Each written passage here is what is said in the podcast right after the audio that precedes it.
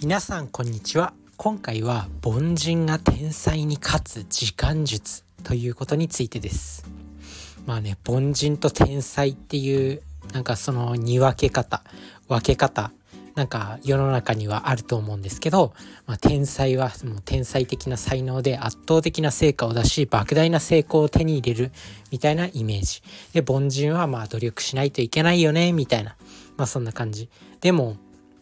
使える時間は一緒なわけですよそして時間の使い方とかまあそういったなんだろう日常生活の中での習慣とかによって逆転できる時間のか時間に関しては逆転できるっていうことが起こり得るんですよね。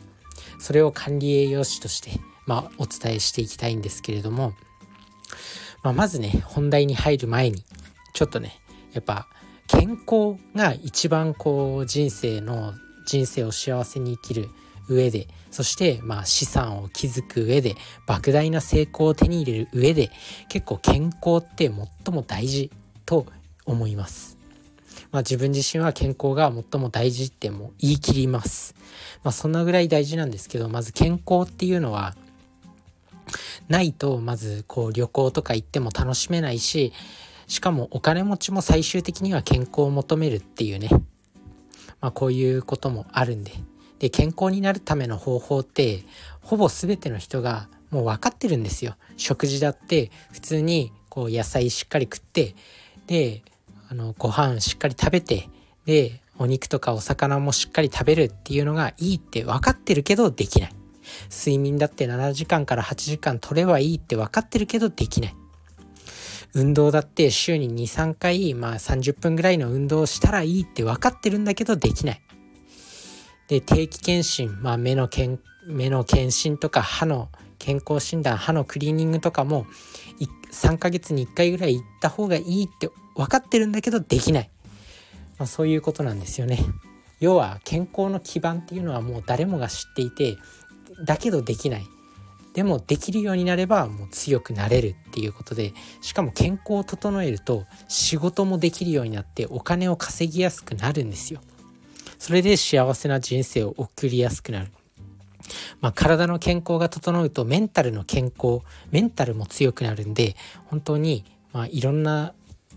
いろんな場面で成果を出しやすくなります。まあ、それが前提にあった上で、まあ、今日はねお伝えしたいのは、まあ、天才に勝つ天才凡人が天才に勝つ時間術ということなんですけど、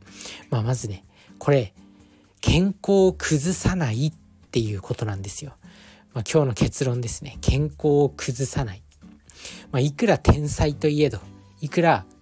こうなんかバリバリ仕事できる人といえど必ず訪れるその健康を崩す瞬間。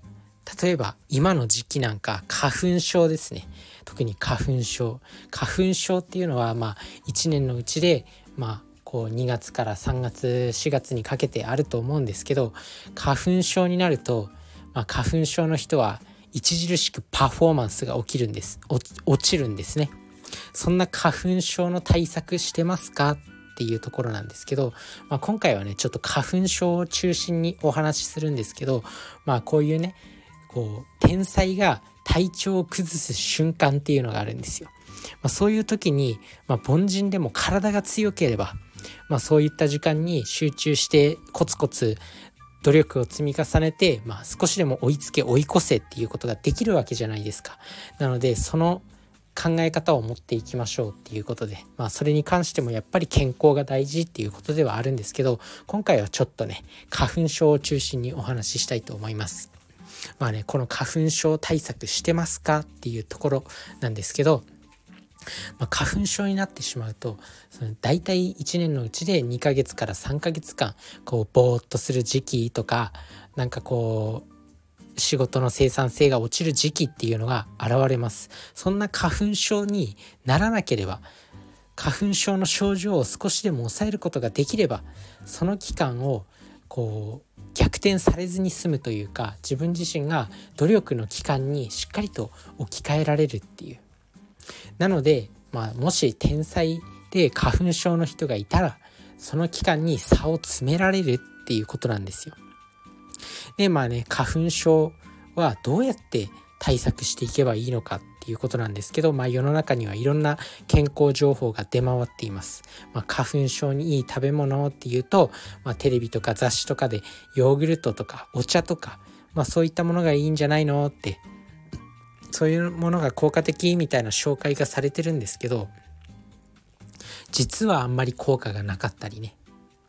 でまあそもそも花粉症っていうのはまあ、花粉がねこう粘膜に入ってくしゃみとか鼻水とか涙が出るっていうことなんですけど、まあ、このね入った花粉体に入った花粉を体の外に出そうとするアレルギー反応なんですよね。で本来は大切なこの免疫機能なんですよ。いらないものを外に出すっていう免疫機能なんで本来は必要な働きなんですよ体にとっては正常な働きをしている花粉っていうも花粉っていう無駄なものを体の外に出そうとまあ、そういう風な働きをしてるんで体はちゃんと正常に働いてるんですけどその免疫反応が過剰に出てしまってるんですよ花粉症っていうのは。なのでそういう涙とかくしゃみとかがまあたくさん出てしまって生活の質が落ちてしまうっていうことになるんですよね。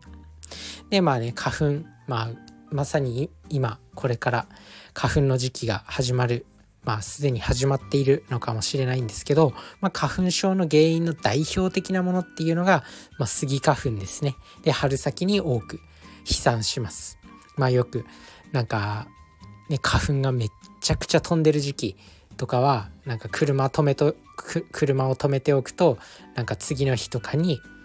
こうね車の表面がうっすらと黄色っぽくなってたり、まあ、それが花粉ですね。で花粉花粉症の患者の約70%はスギ花粉が原因と言われてます。まあ、だから花粉症って大体2月3月4月に多いって、まあ、そういう CM とかコマーシャルとかもやったりあとそういうニュース今年のスギ花粉の飛散量はみたいなニュースがやったりしてるんですけど基本的にでも花粉は花の粉なんで花ってまあ一年中何かしら咲いてるんですよ。なのでまあ人によってはスギ花粉以外にも他の花によって花粉症を起こしたりするっていうのもあります。でまあねこの花粉症の治療なんですけどまあ、基本的に治療する方法っていうのは症状を軽減する対症療法っていう方法と根本的に治療する根治療法っていうものがこの2つがあります。まあ対症療法っていうのはまあその症状を軽減するまあ、まさにその涙とかくしゃみとかそういったかゆみとかを軽減するのが対症療法まあその応急処置をするみたいな話ですね。これによってまあ内服薬、まあ、薬を飲んだりとかこう目薬であったりとか点鼻薬とか、まあ、そういった治療で対症療法をするっていうこと。まあ、症状を軽くするっていう治療がまあ対症療法ですね。花粉症に対する対症療法っていうのは、まあ薬飲んだりこう目薬したりそういったものですよっていうこと。で根治療法っていうのは、まあ、体を花粉にもう逆に慣らして免疫を獲得する、まあ、原感作療法っていうのがあったりしますまあね花粉にわざとこうさらすんですねそうすることによって花粉に強い体を手に入れようっていうこの根治治療っていう2つがあります。でまあね最初にもお話しした花粉症に効果のある食べ物であるの食べ物で花粉症って良くならないのっていうことなんですけど、まあ、結論言ってしまうとならないです。えーって思われるかもしれません。こんだけ話しといてね。まあ、管理栄養士が天才に勝つ時間術を教えますって言って、まあ、花粉症の話をしだしたんですけど、まあね、こう一般的に広まってるこうヨーグルトとかお茶とか、実際はま効果ないわけでもないけど、あんまり効果ないよ。別にそこまで効果ないよっていうことです。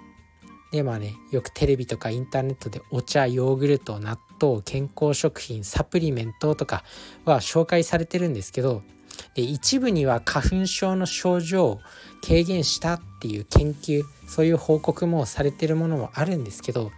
まあ、残念ながらね特定の食品を毎日食べるだけで花粉症が治るっていうところは今のところねあないです。でまあね例えばヨーグルトっていうのはこう食べることによって腸内環境が整ってこう花粉症の症状の緩和花粉症の症状が和らぐっていうことに役立つって言われてるんですけどこうね調査、まあ、アレルギー性鼻炎患者の調査によると、まあ、ヨーグルトとか乳酸菌が効果があったと判断されている方は30%以下っていう調査があります。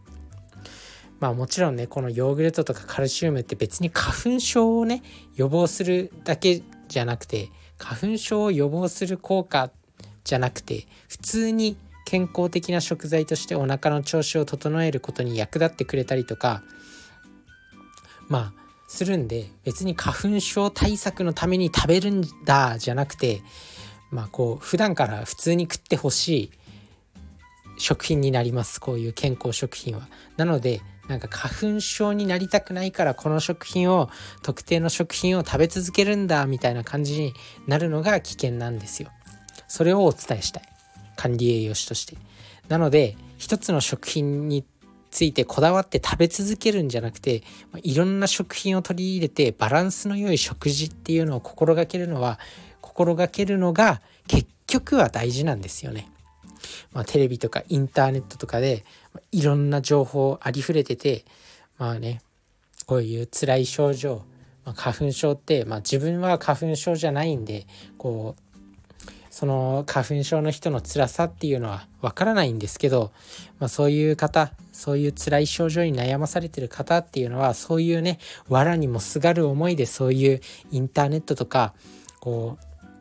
雑誌とか、まあ、テレビの情報を試してみようっていう気持ちになってると思います。だけどまず症状が強くなったとか、まあ、そういった症状が現れた花粉症になったっていう時はやっぱり医療機関が一番強いんですよ。さっき言った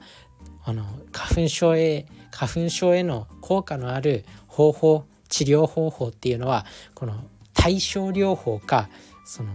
根治治療まあ、原監査療法とかそういったものしかないんですよ。だから医療機関が一番確実です。なので、まあ、そういったところをまず受診することをおすすめします。あとはね食べ物以外にもマスクつけたりなんか花粉症のメガネつけたり花粉症対策のメガネつけたりあとは基本的に体調を整えるっていうこともやっぱ重要なんですよね。体調が悪いと花粉症の症状が強く現れたりするんで、ま体調がいいと、ま花粉症の症状が現れても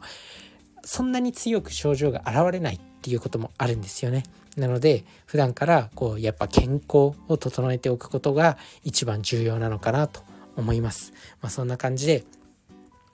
まあ、今回はねちょっと天才に勝つ天才に凡人が勝つ時間術っていうところだったんですけどやはり健康を保っておくっていうことが一番の時間術になるっていうことですね。体調を崩さない常に一定のパフォーマンスを発揮し続けるっていうのが結局は究極の時間術になるのかなと思います、まあ、そんな感じでこれから始まる花粉症、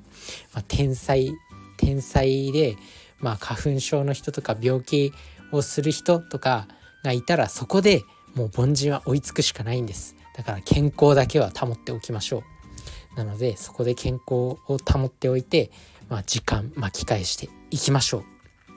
あ、そんな感じで花粉症っていうのはやっぱそんなことは言ったとしてもそんなこと言ってもなんか花粉症って突然なるっていうことが結構起こる病気。病気というかまあそういうものなんですね。花粉症っていうのは長年のものが蓄積されて突然起こるっていうことがあるみたいです。